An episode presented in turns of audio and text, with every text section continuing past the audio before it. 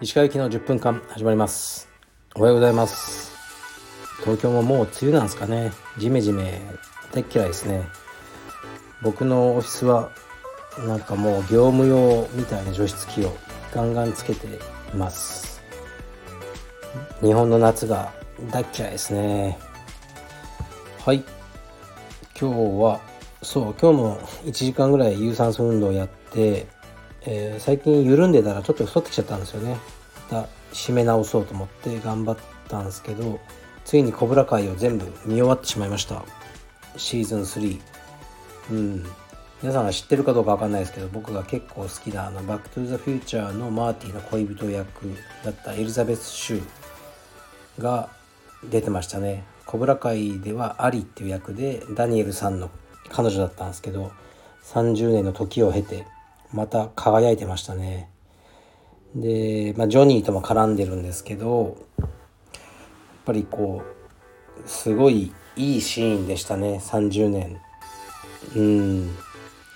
いや今回特別出演なのかなって感じで、えー、出てたんですけどやっぱ30年のこの熟成期間を経てねあの出演されるとぱグッときますよね。はい。だからこのドラマの強みはやっぱそこですね。他のドラマには絶対ない強さがあるなって感じです。はい。ではレターいきます。今日は少ないですね。石川先生こんにちは。石川行きの10分間いつも楽しみにしています。最近ネットフリックスで見たクイーンズ・ギャンビッドがすごく面白かったです、シナリオだけではなくファッションや建築小道具なども大変豪華で石川先生もお好きなのではないかと推察いたしました。もしまだご覧になっていなければ是非見ていただきたいです。すでにご覧になっていれば石川先生の感想をお聞かせいただければ幸いです。よろしくお願いします。はいありがとうございます。見てないんですけどあのチェスのやつですよね。面白そうだなとは思ってたんですよね。うん。そうですね。コブラ会がね今こうちょっと終わっているこの状況で次からね僕は韓国ドラマの「ヴィンセンツォ」を見ようと思ってたんですよね。ここでねクイーンズ・ギャンビットが出てきましたか。ちょっと今日一日悩んでどっちかにします。はいありがとうございますご提案。次いきます。鹿先生いつも楽しく聞いております。道場柔術道場の経営のみならず喋りでも稼ぐ石川先生の才能並びにご努力にいつも刺激を受けております。少しプライベートな質問ですが先生は奥様や彼女の誕生日にプレゼントは渡しますか？当方の妻は何が欲しい？と聞いても特に欲しいものはない。というと言いいつも困ってしまいます。結局小さな花束や少し高級なレストランでの食事に落ち着きますがそれでいいのかなと思ってしまいます。鹿先生のご意見をお伺いできますと幸いです。はい。ありがとうございます。そうですね。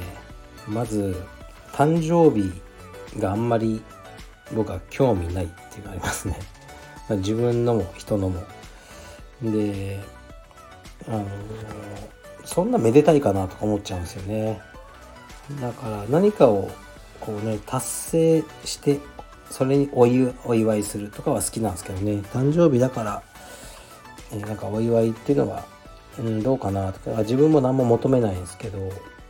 で、まあ、うちの奥さんも結構そういうタイプっぽいですね。良かったですね。だけどまあ誕生日って祝うのが当然っていう風にね、まあ、こう文化的にもうねそういう風な生き方をしてきた人はそれに合わせてあげようと思うんですけどうちの奥さんも結構そうじゃなくてあのそんなにやらないですね。まあケーキね近くのケーキ屋さんでケーキ買ってハッピーバースデーみたいなその程度ですかね。プレゼントに関してはうちの奥さんは欲しいものはないとは絶対に言わないですね。何が欲しいんだって言ったらネックレスが欲しいって言ったのででそれももう僕が選んでもしょうがないんで彼女が選んだのを、あの持ってきてもらって僕が振り込むというねそういう感じでプレゼントしましたね。プレゼントはかととは関係なくいきなりあプレゼントじゃない誕生日とは関係なくいきなりこう買ったりもするので、はい、あの全くプレゼントをしないってわけじゃないですね。この間はグッチのスニーカーを奥さんに買いましたね。以前僕がロンドンで買ったのをもう何年もずっと履いてて履き潰してすごく気に入ってるって言ってたので同じレザースニーカーを買いましたね。僕は前回の誕生日にうちの奥さんにもらったのはあの蒸気でアイマスクって知ってます？使い捨ての夜寝る時に使うんですけどまあそれを2箱くれましたね。これが誕生日プレゼントだったありがとう。そういう感じですね。でこうん。花は枯れるからいらないっていうし高級なレストランとかもあんまりねあの行かないんですよね僕ら。あんまり食い物に興味ないっていうのと子供を置いてねこう欧米みたいにねあの子供をチッターさんに預けて2人でディナーに行くみたいなのはないっすね。一回だけおばあちゃんに娘を小さい時ですね預けて、えー、焼肉屋さんに行ったんですけども落ち着かなくてそれ初めてだったから早く食べなきゃみたいな。そしたら奥さんがテグタンクッパみたいのをまあ全部こうぶちまけて なんか焦ってとかなっちゃって。でも慌てて帰ってきてもうやめようそれから一回もないですね。常に家族で外食の時もいるのでその高級なお店には行けないですかね。うん。そういう感じなんですよ。そういう感じの家庭が多いんじゃないですかね。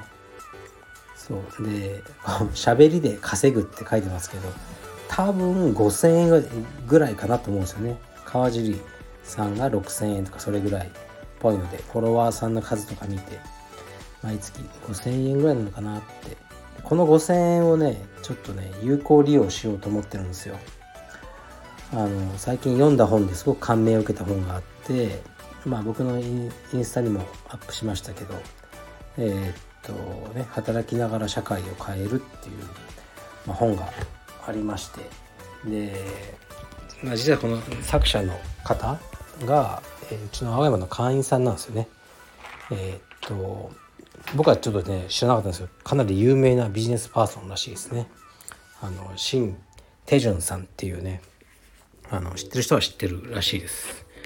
その方がやってらっしゃるこのね子供の貧困問題みたいのがあってですねそこに毎月定額でこう寄付できるサイトがあるんですよ。それに寄付しようかなと思ってますね。でこの「働きながら社会を変える」って本は10年ぐらい前に書かれた本なんですね。で最後の方に書いてあって何が何でもやる。で一人になってもやり続けるんだ僕は。っていうふうに書いてあってで10年経ってるわけじゃないですか。